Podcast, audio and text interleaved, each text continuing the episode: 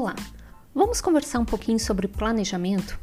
E aqui eu não vou falar do planejamento enquanto docente, não. Vou falar mais sobre o planejamento enquanto aluno. Você que já começou, já fez algum curso de educação à distância, provavelmente uh, teve que se planejar. Isso porque num curso à distância ele não tem o mesmo ritmo, né? E não tem a mesma forma de ocorrer como no presencial. No presencial a gente tem os dias, tem os horários das aulas, mas no curso à distância, exceto aqueles que têm encontros marcados com aulas ao vivo, tem uma outra parte que a gente faz completamente no nosso ritmo, no nosso tempo. E aí que está um grande problema que os alunos enfrentam, que é a falta de planejamento. Isso porque a gente, desde criança, quando a gente vai para a vida adulta, a gente não acaba fazendo um planejamento de fato, a gente não coloca no papel como que vai ser o nosso dia ou como que a gente vai se organizar. Isso só algumas pessoas fazem e às vezes a gente faz até mesmo a nível macro. A gente vai lá e coloca ah, coisas que eu quero fazer hoje ou coisas que eu quero fazer nessa semana. O meu convite hoje para vocês é realmente fazer uma atividade. Eu vou explicar aqui para vocês e vocês vão tentar fazer aí nas suas casas.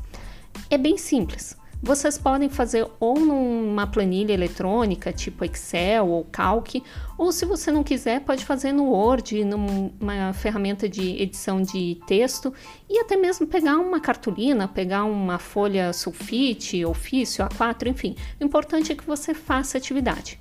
Então, não importa como você vai fazer, se vai fazer no papel e caneta ou se vai fazer no computador. Que, que vocês vão fazer? Eu quero que vocês peguem e dividam, né? Organizem, façam uma tabela onde vocês vão ter sete colunas. Então, primeira coisa, faça uma tabela com sete colunas. Na primeira coluna, você vai escrever horário. No outro, nas outras colunas, você vai botar segunda-feira, terça-feira, quarta-feira, quinta-feira, sexta-feira, sábado e domingo. Então vocês vão ter oito colunas, uma escrito horário, o outra coluna, as outras sete colunas vocês vão botar os dias da semana. Beleza. Agora a gente vai botar as linhas. Então vou pedir para vocês dividirem em 25 linhas. Ou seja, a primeira linha vai ser essa linha do título, do cabeçalho, onde vocês botaram horário e dias da semana. O resto das linhas, eu quero que lá na primeira coluna vocês escrevam desde a primeira hora do dia até a última. Então, põe 00, 01, 02, 03, 04, 05, 06, 07, 08, 09, 010, 010 não, 10, 11, meio-dia, uma da tarde, duas da tarde, três da tarde, até chegar meia-noite. Ou seja, essa nossa tabela vai ter os dias da semana e do ladinho os horários, né? Desde a meia-noite até a meia-noite, né, até as 11 horas, né, meia-noite do dia seguinte, combinado? Então vai ser uma tabela bem grande. Feito a tabela, o que, que eu peço para vocês fazerem? Comecem a escrever como que vocês ocupam os dias da semana para cada um desses horários. Não precisa ser exato, mas pegue uma semana de exemplo de como vocês estão vivendo.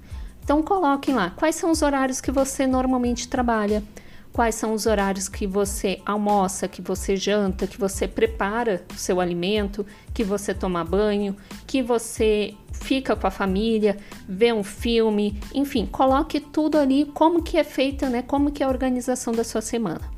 E a partir disso, vejam quais são os horários que sobram ou quais os horários que vocês vão ter que remanejar ou reorganizar o seu planejamento para então fazer o seu curso. Então, que horas? Qual é a, qual é a pergunta que eu faço então para vocês aqui com essa atividade? Qual é a hora do dia? Qual é o momento do dia que vocês vão ali alocar, né? Que vocês vão reservar para fazer o seu curso online ou o seu curso presencial, se fosse o caso. Então, eu preciso dentro da minha da minha rotina ter momentos, eu preciso visualizar. Esse trabalho, ele ajuda muito a gente entender como que estão as nossas tarefas. Às vezes a gente está colocando muito tempo para fazer uma atividade que não precisaria desse tempo ou que eu poderia otimizar. Isso vai da escolha de cada um, vai da forma que cada um vive. Eu lembro que teve uma das pessoas que a gente fez essa atividade que a pessoa percebeu: nossa, eu acabo cozinhando todos os dias e eu percebi que eu posso fazer uma porção maior de comida e, e comer ela novamente no almoço do dia seguinte ou na janta, né? E aí eu consegui sobrar mais tempo. Eu lembro de outro aluno que comentou: Nossa, eu não tinha noção que eu assistia tanta televisão, que eu assistia tanto filme, tanta série, e eu posso alocar um pouco desse espaço do lazer para então me dedicar aos estudos.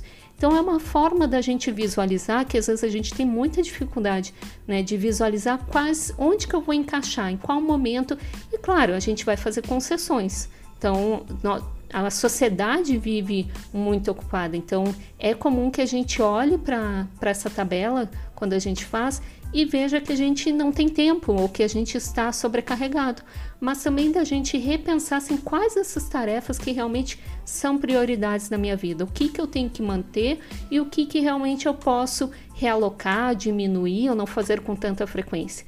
Assim você consegue se planejar para estudar, para fazer o seu curso. Então você acaba tendo uma rotina, tendo um momento na sua semana que é onde você vai se dedicar para fazer as atividades. Então espero ter ajudado vocês nessa parte de planejamento enquanto aluno, como que eu me planejo enquanto aluno para me dedicar, né, para criar horários de estudos dentro da educação à distância. Então, se você tiver mais alguma dúvida, quiser compartilhar conosco alguma história, lembra que nosso contato é EAD da Depressão 1, então número 1 no final, EAD da Depressão 1, tudo junto, sem ponto, sem nada, arroba gmail.com. A gente vai gostar muito de receber a sua mensagem. Até mais!